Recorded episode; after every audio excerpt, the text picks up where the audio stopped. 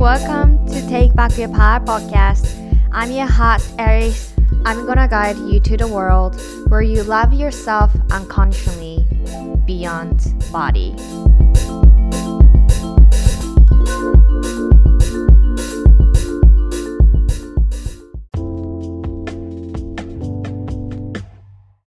よー What's up, homie?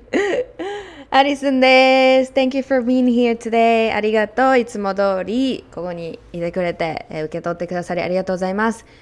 初めてこのポッドキャストにアクセスしている方も Thank you so much! Welcome, welcome to Self-Love World! OK! 今日のはい、タイトルマウント取られた時の対応ですね。パワフルな対応法だったり、メンタリティっていうとこを話していきたいと思います。皆さんどうですか？自分のこと経験を思い返してみて、マウント取られたな、今みたいなとかさ、この人すっごいマウント取る傾向にあるよね、みたいな人に出会ったことはありますか？もしくは今のその人生の環境でいるかもしれないですね。まあ自分がもしかしたらマウントを取ってしまうんだよねとかこう自覚してきたみたいな部分もあるかもしれないんだけど今回は、えっと、受ける方ですね。をメインに話していきたいと思います。これなんかそういえば話してなかったなと思って。今はリスンの周りにはそういう人はいないなって思うようになりました。いるかもしれないけどうん。そこがもうなんか見えないしいないと思う、うん、けどちょっと前にこうある思い当たる人物がいてというか、まあ、学生の時とかバイトしてた時とかはまあいたかなっていう記憶がございますのでそれをちょっとピックアップしながら私の例も挟みながらとか、えー、とお話ししていきたいですね。ではですねマウントって何かっていうと私は結構その、まあ、上に乗られるみたいな意味ですよね。はい。マウンティングですね。で、こう、ちょっと調べてたんですけど、マウントを取るっていう意味が、according to this article、えー、自分が相手より優位にあるとアピールする行為ということですね。うん。だから、まあ、マウンティングも同じ意味で、えー、自分のステータスや持ち物を自慢したり、他人を見下したりすることを指します。うん、もともとは動物の行動を表す言葉ですが人間のコミュニケーションにも使われるようになりました。はい、で具体的にどのような言動がマウントになるかは主観や状況に左右されます。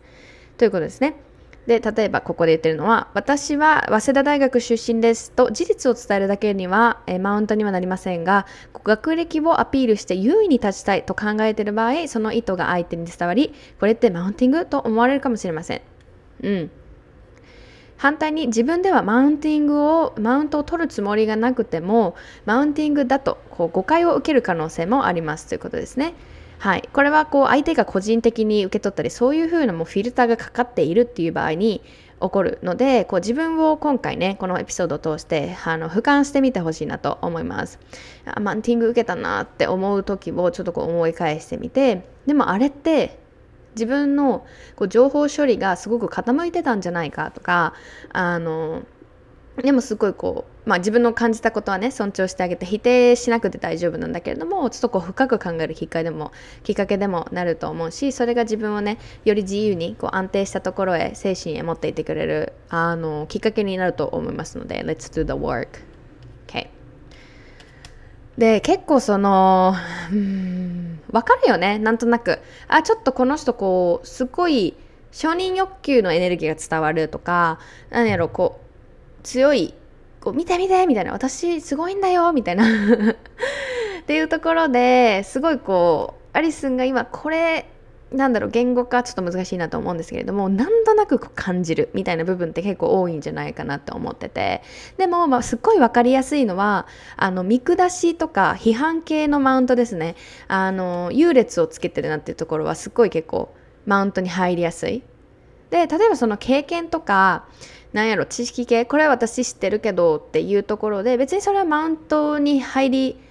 いつもマウントっていう風なところではないと思うんだよね。こういう「あ私これしてるよ」とかさ「あ私これできるけど」みたいな感じで今全然マウンティングじゃないと思うんだけど例えばそれがさ「え私えこれできるけどあなたできないの?」とか「え知らないの？マジで?」みたいななんか「やばいやん」みたいな感じですごいこうジャッジが入ってるとその知識系のマウントだったりとか経験系のマウントだよねなんか「え結婚してないの？みたいな。結婚しないの？子供いないの？って。なんかその年になったらなんてことかな？みたいな感じの、えっと、マウントもあると思いますね。はい。まあそれがその見下し批判系マウントとかになるとやっぱりこう見下してそのあなたは私より下ですよっていうところのエネルギーがすごく強いから言葉に乗ってなんかすごいこうジャッジメンタルなんだよね。あなたってそういうとこあるよね。あ、あなたってこういう系の人間なんだみたいな感じでこう箱に詰められるとすごい窮屈な思いしたこともあるし、それって結局はこう相手が私をカテゴライズして相手がこうフィールベターというかフィールグッドになってる状態だと思うんだよね。で、なんか私は例えば私はうーんじゃあ私が女性女性ね。で私あ女の子好きになったことがあるんだみたいなっていうことを言ったらえゲイなんだみたいな。レズビアンなんだみたいな感じですごいこう何でもかんでもカテゴライズされるっていうのもすごいなんか気持ちは良くない。でそれがマウンティングかっていうとちょっと分かんないんだけどかなりこう固定観念とすごいこうマウンティングってすごい関係があるんじゃないかなっていうふうに今話しながら思っています。例えばこうあなたって本当に容量悪いよねっていうふうなこととかなんかこんな簡単なこともわかんないの？とか、え、知らないの？みたいな感じの部分も、え、なんか私知ってるんだけど？とかさ、なんか私こんぐらいできるけど？みたいな感じのエネルギーだったり意図があればすごいマウンティングだなっていうふうに思うんですよね。うん、すごい相手をこう批判したりだったりとか。いや。で、やっぱりそういうところに出会うとさ気持ちよくはないよねきっと 大抵の方はねでまあもう一個の例としてはこう頼んでもないアドバイスをいきなりされることもあるんじゃないかなっていうふうに思いますね。うん、なんかこう上から言われるみたいな。で自分自身の中であこの人めっちゃマウント取ってくるやんみたいなっていう人に思う人に出会ったことがあればもしくはこれから出会うこともあるかもしれないですもしくは今まで気づいてなかったけどなんかあもしかしてなんかあその人マウント取ろうとしてたんだみたいな感じで。なんかこう気づくこともあると思うしある意味何て言うのかな。あのさっき言ったじゃん。周りに今いないっていうのはすっごいわかる気がする私。向き合って自分を高めてきた。高めてきたっていうかその上下とかそういう誰かがより上にいるとかそういう意味じゃなくて自分の価値を理解してきただったりとか自分がそういうすごいこうウィンウィンウィンっていう荒いこう自分が乱れてしまうような自分のこう心の精神の安定さがすごいこう上下ゴワンゴワンゴワンってなってしまうような出来事とか人がやっぱこう周りにいなくなったんだよね。この前も言ったよね。ボディシェーミングする人が周りにいなくなったっていうのもアリスが内側ですごいこう自分のことを大切にするようになった表れだと思うんですよね。だからある意味その前自分のことをこうマウンティングしてくる人がいたっていうのはある意味私が引き寄せていたのかもしれないってすごい思います。で確かにそうだもん。こう相手になんかこう言われてて嫌だなってなんかこいつうぜえなって思うんだけど笑ってなんだろう流してたりだったりとかなんかそうだよねとかさこう自分を間に受け取ってるからもちろんこう相手はどんどん来るよね。そこに境界線がないんだもん。うん、っていう意味で今もしそういう人たちがね周りにいるっていうのであればあのもうラッキーです。これからどんどんあなたは上がっていってその人たちにも任せたらいいんですよ。その人たちのジャーニーのあバイバイって。私は I don't deal with shit anymore って言ってください。I don't deal with this shit anymore もうこのうんこみたいなねことと私はもう ディールしないぞって。もう私の仕事じゃないからそれ。っていうあの姿勢で今日のエピソードを聞いてこれからのより良い環境だったり自分のより良い精神的な、えっと、状態だねに巡り合っていける自分がそれをクリエイトしていけるんだって思うのですごいねワクワクすることだと思います。もちろんそういう人が周りにいるとしんどかったりとかネガティブなパワーでねこうすごいこう後ろ髪引っ張られるみたいな感じってあれってきついじゃんきついし好きな人いらいないと思うんだよね、うん、特にこのポッドキャスト聞いて受け取ってくれてる方はどんどんこう幸せになっていきたいって自分を大切にし自分を愛したいもっと自信つけたいとか内側から来るもので、うん、どんどんこう魅力を出していきたいっていうふうに思っているんじゃないかなと思います。はい、でこの向き合いを通してですねやっぱセルフラブってこう自分がもう愛じゃん。で自分のことをリスペクトしたりとか自分が愛を持って接するからこそ自分に対して自分を潰すんじゃなくて自分の価値をないって思うんじゃなくて私は大丈夫。私はもうなんだろう I am enough っていうところだったりとかそういう部分で、ね、このセルフラブジャーニーが始まっていろいろね深まっていくとラブがあることに気づくんですよ。それが We deserve peace なんだよね。これすっごい大きな部分でアリス自身もそうだしセルフラブプログラムのね Take Back Your Power のシスターズもだんだんね自分の平穏さっていうのを取り返していくんですよ。前まではすっごいこういろんなことマウンティングされてることに対して反応してこいつ腹立つわとかやり返した方がいいんじゃないかとかなんで私こんなこと言われなきゃいけないのとかどうどうにかこの人をなんかどうにかしたいみたいな。っていうところでのそのレベルで悩んでいるところがどんどんね上昇していくの。エレベーティングエレベーターっていうじゃんそういう言葉があのスピリチュアルの世界ではあって elevating yourself 上がっていくっていうところなのね。波動で考えると分かりやすいです。これはあなたがダメで私がベターですっていうそういう考え方では決してなくってエレベーティングっていうのはもう波動ですねエネルギーがどんどんどんどん軽くなっていくからそういう自分に愛を持って接しているとどんどん自分の心が平和になっていくしやっぱりこう関わっていく人っていうのは自分の内側のエネルギーとかなりマッチしている人たちが集まってくるっていうなんか宇宙の法則があるんですよ。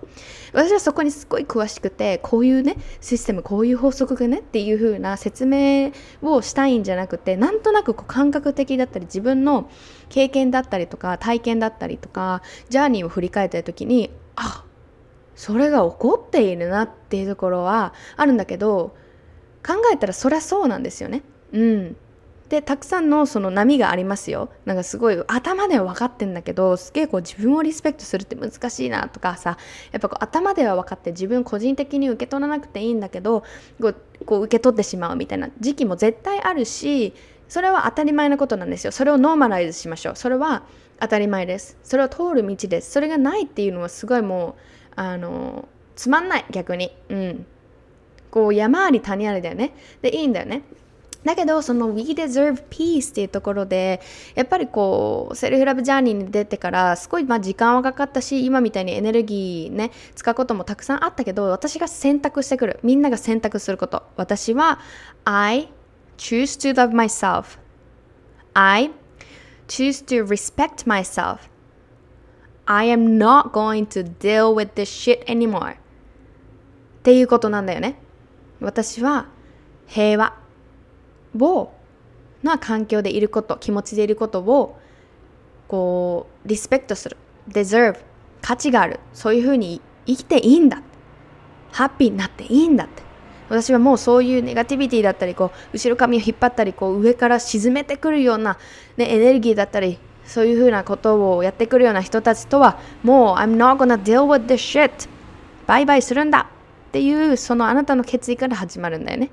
や、すべては、一気にすべては変わんないです。人やで物事がすべて変わるっていうのはないです。あなたのマインド、あなたの潜在意識もかなりこう数ヶ月、または年、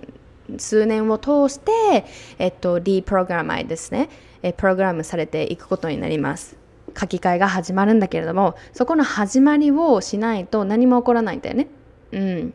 で、まあ、心の安定感、平穏度がすごく増してきたんですよね。最初は自覚なかったんだけど、でもやっぱりこう、地道に確実にステップを踏んできたからこそやっぱりこう今ねもう本当に安定してる。いやすごい I'm so happy I'm so content 人間関係で悩むことほぼなくなった。もう前はそれは当たり前だと思ってた。ないんですよそれが。もちろんこれから生きてたら出会うこともあるしモヤモヤしたりとかなんかどうしようかなって思うことはあると思います必ず。うん。だけれどもそれが当たり前だと思っていた昔を今思い返してみたら逆になった。心の平和があることが当たり前になった。自分の行動が変わってんだもん。そこに境界線引いてんだもん。でも自分の行動を先に変えたというか内側と向き合ってきたからなんだよね。それはどういうことかっていうと自分を愛する上で自分を尊重することが増えたし自分のエネルギーも時間も有限な資源で資産で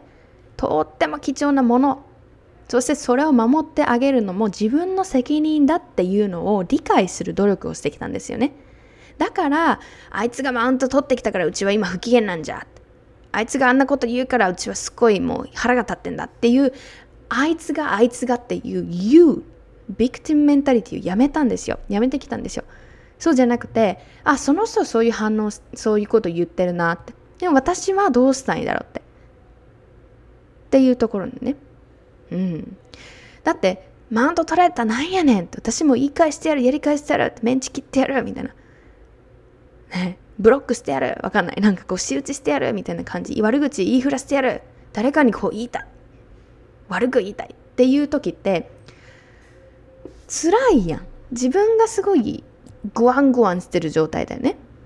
うん、もしくはこうそのリベンジマインドってリベンジ的なこう行動じゃなくても例えばさ相手の言ってることを真に受けて自己肯定感が下がるみたいなこうひるんでしまうような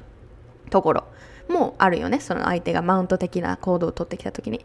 でそれってどっちもどっちが偉いとかどっちをやった方がいいとかそういうことじゃなくってあの両方ね言えることっていうのはやっぱりこう相手の言葉に反応をしてアップダウンを経験してるんだよね。すっごいこう相手に影響を受けている状態だよね。そこに境界線をやっぱ引いてあげることが大切なんですよ。うん。でいうマウントのさこうエネルギーの部分だったりとかみんなの経験それぞれあったりとかあのアリスもこうこういうことあったなとかあるんだけれどももしかしたらねこれからも出会うかもしれないし。でやっぱこうセルフラブでの向き合いもう内観だよね。たくさん俯瞰してきたし自分の行動だったりとか人間の心理だったりとか人間のこう行動人間観察とかでいろいろ俯瞰してきてその上で分かったことがあります。なのでこのメンタリティがすごく役に立つので今日は、えー、それを4つ紹介したいと思います。1つ目。1つ目はこれもさっき何回か出てきたんですけども精神的な境界線を持つことです。はい。これを学校では学ばないですね。こういうクラスはないですね。ここ。ポッドキャストで話してることはあのそういう授業とかでなかなかやらないことなんじゃないかなと思います。はい。あだからこそ精神的な境界線ってどういうことって思うかもしれないんだけれども聞いてください。見えない境界線なんですよそれは。例えばベルリンの壁だったかな？ドイツだったっけ？ベルリンの壁ちょっと覚えてないんですがああいう壁がありますね。そこに触れる壁とかがあって境界線があってこっちから向こう行ったら撃たれますよとかこっちから向こう行ったらこれは私たちの土地なのでなんか入ってくんなよみたいな感じのものは物理的な境界線になります。いや？でももっとこう考えとか感情的な部分。触れないんだけれどもしっかりこう結界があるというか境界線のある。っていうのが精神的な境界線なんですけれども例えばこのマウンティングで言うとこの人は人を優劣で見ているけど私はもうそこにいないっていうふうに決意すること。決意ですよね。決意もこう触れるもんじゃないですよねなかなか。形にしない限りね。うん。で相手がマウントを取ろうが私逆に私のことを特別視していようがこういう上下でね優劣でこう私を見ていようが私にとってはみんな対等で優劣とかないから。バイ。っていうふうにこう優劣をつけたがる社会とか人たちに精神的な決意をすることですね。決意決別決心。これがすごく精神的な境界線に入ると思います。はい。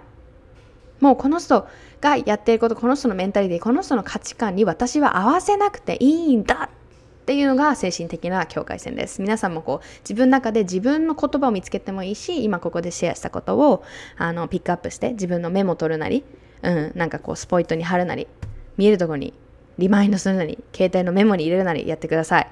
重要です。見えないからこそすごくリマインドさせなきゃいけないよね。歩いててお家があります。じゃあそこにドアがありますよね。それ見えるからあここからはこの中は誰かの人の土地なんだなっていうの分かんじゃん。でもそういう精神的な部分ってないから見えないからこそすごい忘れがちになっちゃう。だしだからこそこう見える化してあげるだったりとか自分の中でこう持ち言葉を持ってあげるっていうのがすごい役立ちます。2つ目。えボールを避ける練習をしましょう皆さん。ドッジボールソフトボール野球サッカーバスケ何でもいいです。ボールが自分のとこに飛んできました。そしたら一歩こう横にずれる後ろに下がる体を反る丸々とかでピュンっ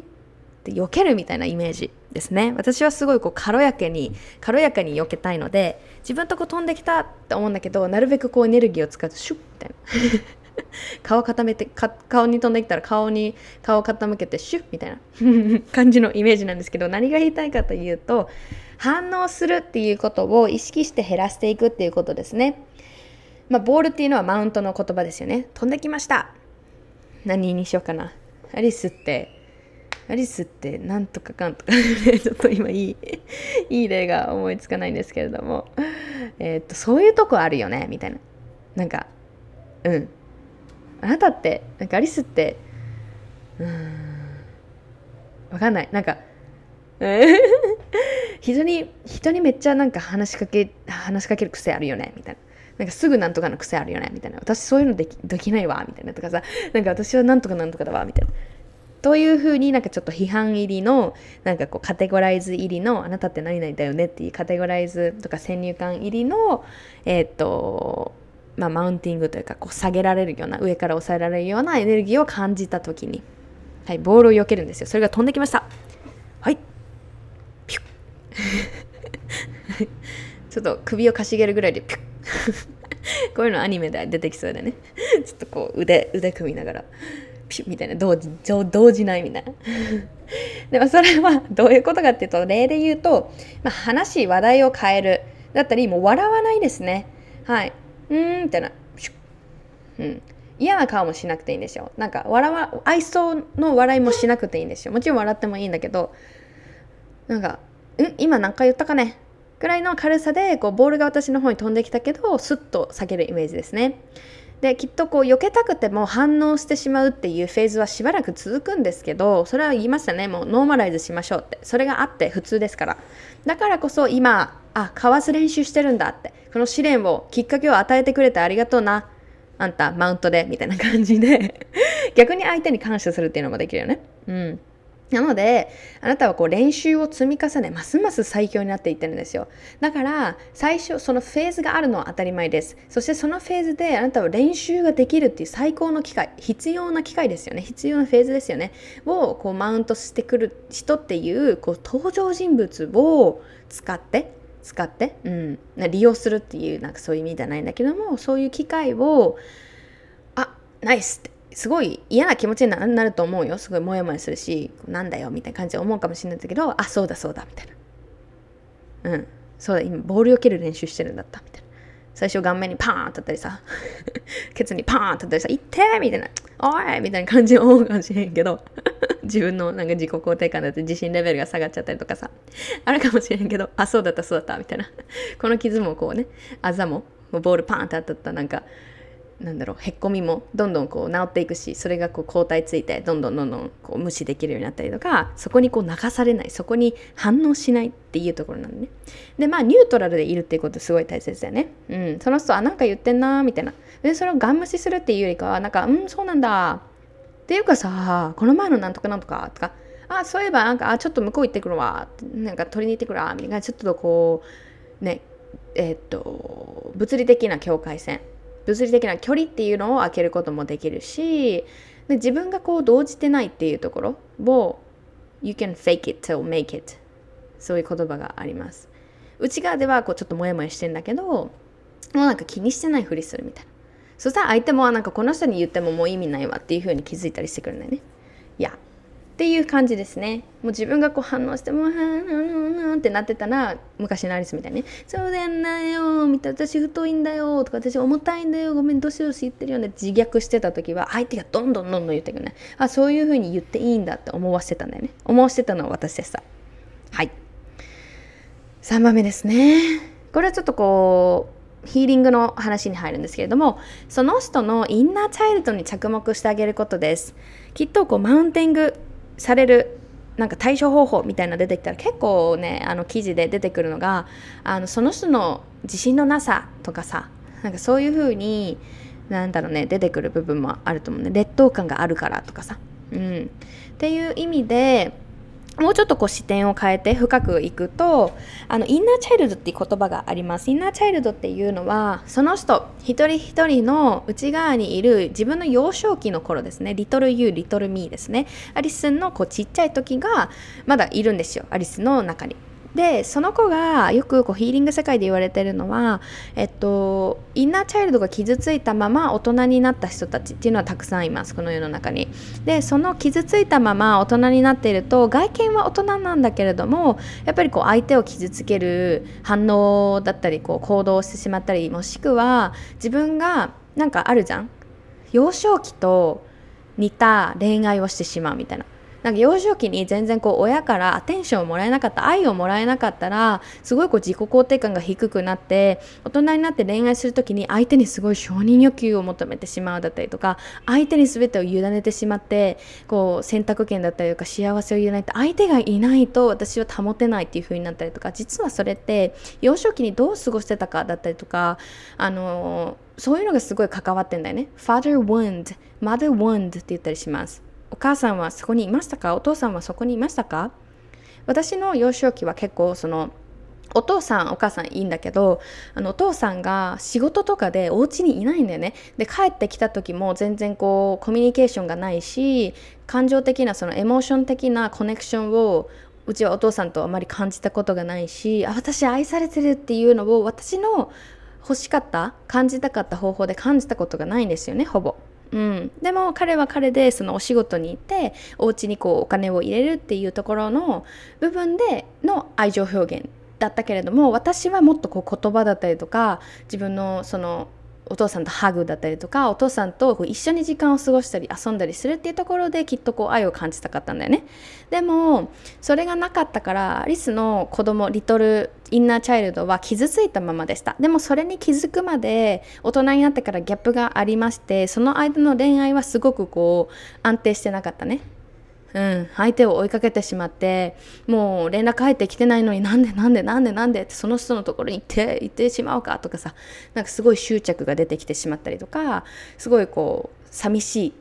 どうしようってあ相手が必要だって自分の内観をしてあげる前に外側に、うんと自分の幸せを委ねてしまったりとかがありました。はいで今恋愛の話になったんだけれどもあのすごいまインナーチャイルドとしてよく出てくるのがやっぱりそういう親子関係だったりとか自分の幼少期だったりとか自分がどういうふうななんかこう過去の傷があったんだろうかっていうところはやっぱり今日の私たちにかなり大きな影響を与えてるんですよね。うん、なのですごく私が思うことはその人々の言動とかね反応とか行動っていうのはもうその人の内側を映し出すんですよ。私言いましたね寂しかったもっとこう愛を欲しかったっていうのでそれの映し出しでそれに気づくまでは私は相手の男性に求めてしまったりとか相手がやってくれるものだっていうふうに思ってしまったんですよね。だからすごいこう不安定でした。すごいね。もう精神的にも不安定でした。恋愛してる時は。でやっぱりこうマウントを取りたくなるようなその本人がね過去に受けた傷だったりとかもしくは幼少期のその家庭環境だったりとかなんかこう育っていく上での社会からの、ね、影響で自分の自信なさだったりとか認めてほしさっていうのがマウントとして現れているっていうふうに考えるのがやっぱりこうヒーリングだったり心理学の世界では妥当だと思うんですよね。なのでそれをね真に受けてうんってなるっていうよりかはコンパッションを送ってあげてほしいなって思います。その人がその大人がやってるっていうよりかはちっちゃい子がさなんかえー、そんな、なんか、そんな大学なの？めっちゃレベル低いじゃんって言ってきても、なんかちょっと違うくない？大人がさ、え、そんなやってんの？なんかそんなしょうもな？とか、なんかそういうのなの？みたいな感じ言ってくるより、なんかリトル？you, リトル her, リトル them が言っているな、だろうなってそれがただ大人っていう見た目なんだろうなっていうのでちょっとこう視点を変えてみてあげるとなんかコンパッションを感じやすくなります。この子も頑張ってんだなみたいな。うん。うざいかもしんないよ。なんか鬱陶しいかもしんないよ。だけど自分をやっぱりさこうリスペクトしたり自分を守ってあげるって意味ではやっぱりそういう風に見てあげるのもあの妥当だし別になんか作り上げてるわけでもないもん。これはやっぱり勉強でも勉強っていうかスタディえっと調査っていうのかな。うん、そういう学問っていうのはあるしインナーチャイルドっていう言葉も私が作ったものじゃなくてやっぱり今までこう何年間もあの勉強してきた人がいて実験してきた人とかがいて出てきたものなので、はい、そういうふうに考えるのもすごい妥当だなっていうふうに思います。なので send them blessing 内なるリトルキッズが癒されますようにっていうふうにこう愛を持ってね。はい。あの、bless bless you, God bless you とか言うじゃん。なんか大丈夫って、幸せ、幸あれっていうことでね、を送ってあげてください。4番目。で、ヒーリングの重要なポイントで、3番目に続くんですけど、誰かのね、ヒーリングっていうのは、あなたがやってあげることではないんですよ。あなたの責任ではないっていうことを覚えておいてください。OK? そういうふうにこうコンパッションを持つと、なんかかわいそうだなっていうか、なんかこう何か伝えてあげた方がいいかなとか、何かこうやってあげた方がいいかなとかさ、すごいこう自分も痛くなってきたりとかさ、するかもしれないんだけども、それはね、もうその人が自覚を持たない限り、その人が、えっと、自分に主体的にならない限り、もう何も変わりません。はい。なのでその人にもタイミングがあるのでもうそれは仕方ないことだと思い、ね、あのもう放っておくいい意味で。うん。で傷ついた自分を癒すっていう決意をすることでそのヒーリングが初めて始まるのでもうねこの世の中には傷が癒されてない大人がたくさんいるんですけど期待せずもうこうなってよって なんでっていうところじゃなくてもうその人のジャーニーを応援してあげましょうっていうとこですもうだから自分にフォーカスして大丈夫ですみんなもそれぞれリトルユーですね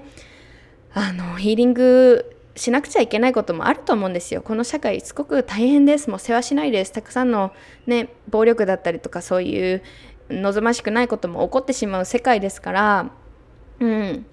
あのやっぱこう自分が傷ついてしまうこともあるだろうしそうやってこう傷が煮えていないね大人同士でこう傷つけ合ったりだったりとかピュアな、ね、子供に誰かこう傷ついてしまったこう wounded wounded の子たちがその人をいじめたりだったりひどいことをしたりだったりとかそしてまたその子が傷ついてしまっただったりとか。でもやっぱりそれは自分たちで自分が癒すのは自分なんだって恋人でも大人でもその誰か傷つけた人でもなく自分が責任を持っていくことなんだっていうふうに思います。子供の時にすごくこう親から嫌な思いを受けただったりとかなんか学校で嫌な思いを受けただったりとかいろいろこう傷ついた。ね。でいろんな人生のジャーニーがありますからそういうのは全くなかったよっていう子もいればそういうふうにさなんかこう嫌な経験をしたこともあるっていう子もいるんだよね。だからそれはもうお互いが応援するしかないんですよ。もちろんインスパイアし合うこともできるよ。こういうヒーリングっていうことがあるんだよっていうふうなことを相手に伝えたり教えたりすることはできるんだけども私があなたのためにやってあげたいとかやってあげなきゃいけないんだ全部私がやるんだっていうのをやってしまうとその人が自分で学び自分の内なるセルフですよね。自分内なる自分とつながるきっかけを奪ってしまうことになるんですよ。それはすごいもうパワーを奪ってしまうことになります。すごくパワフルです。ヒーリングを通して自分とつながっていくきっかけになるので逆に私はすごい過去に傷ついたりとかボディシェーミングとかで自分のこと本当になんだこの世から問いたしたいっていうふうに思ったりだったりとかすごいこう自分に対しての嫌悪感を持っていた時期ってすごい辛かったけど今すっごい感謝してるんですよね。それがまたより自分をこう上げていってくれるきっかけになったし自分のヒーリングすることの重要さだったり今日私がこうやってポッドキャストで話すところになるきっかけになってくれた。でもそれは誰かがあなたポッドキャストで話した方がいいよとかこういうふうにやった方がいいよって、ね、言ったんじゃなくて私がアメリカ行って行ってカウンセリング受けたいって。スティグマがあったよ。メンタルヘルスに対してのスティグマ。メンタルヘルスってへこんでる人ちょっと恥ずかしい人なんだとか。そんな私がメンタルヘルスのカウンセラーに話していいの？申し訳ないって思ったこともありました。だけどでも何か変わるかもしれない。でも何かが頻度が内側にあるかもしれない。っていうところでちょっと重たい足緊張しながらカウンセリングのお部屋に行ったことを覚えています。すごくナーバスでした。でもそうやって決意したからこそ今日の私がいる。例えばシスターズ。こんなプログラムにお金を払ってんか何も変わんなかったどうしようって。自分セルフラブを愛したいのにんななんかこんなところにお金を払う価値があるのかってそういうふうに思ったシスターズもいるんですよ。そういうふうに話してくれました。すっごいわかるんですよ。でも彼女たちを見てください。見てください。もうあのすっごい誇りに思うんだよね。You did it! 私がやったんじゃないんだよ。私がガイダンスを教えました。こういうこと。あるよってすごい今までの私の経験で凝縮してきたこと。すっごい辛かったこと。涙を流したこと。死にたいと思ったことも全ての経験をがあったからこそテイクバックパワーを立ち上げようと思ったっていうその経緯があったからこそみんなで学べるこのコミュニティができたこのポッドキャストができたこういう発信のプラットフォームができたっていうところがあるんだけれどもやっぱりそこでやるって自分が向き合うって自分の痛いこの過去の煮えくり上がるようなこう怒りを感じることもあるんですよ。なんでこんなことされなんでこんな幼少期だったなんで私はこんな見た目なんだなんでなんでって思うことも向こうに向き合ってきたからこそ癒されていくんですよ。テイクバックパワーを立ち上げた時は私はヒーリングっていう言葉を使ってなかったんだけどそれはもうヒーリングそのままでした。なのでもうこれはみんなが決めていくことなんですよね。私はこのテイクバックパワーのプログラムを受けなさいっていうことは強制できないですけどでも自分が向き合うんだって自分がやるんだって不安だけどやるんだっていうところで集まってきたのがみんななんだよね。私は何も強制できません。こういうことがあるよこういうプログラムがあるよこういうポッドキャストがあるよこういうリソースがあるよっていうのはシェアできるんだけどでも何をもうやってないかっていうと入らなきゃあんた死ぬよみたいなエネルギー入らなきゃあんたやばいよみたいなエネルギー私は一切出したことはないです。なので覚えておいてほしいです。このポッドキャストを聞いていようがプログラム入ろうと思っていようがどんなレベルでもどんな物事でもいいんですけど最終的に決めるのはあなたです。そこに自分のパワーを取り返すっていう鍵が握られているっていうことを常に覚えておいてください。という意味で自分にフォーカスする。自分の人生を生きていくっていうのがそういうことなんですよね。はいということで今回マウントを取られるっていうことをいっぱいお話ししてきたんですけれども逆にこう自分があなんかこう自分のさ行動とか気持ちにどんどんアウェア自覚することになっていくとあ私結構マウント取るっていう立場に入る時があるなっていう方もいると思うんですよね少なからず。うん、それを今日なんかマウント取る人が悪者だっていう風に言うことは一切言っていないしもしそれがあったとしてもこうやっぱり自分を癒すことが傷つけた人の責任でもなくあなた自身なんですよね。それが愛だと思います。全てが愛だと思います。このもうみんなのピュアなエレメントっていうのは愛です。なのでもう自分のことも相手のことも見守ってあげようねっていうふうに思います。はい。ということでいろいろ熱く語りましたが、えっと、私の愛のメッセージが届けばなというふうに思います。聞いてくれてありがとう。I love you. Bye.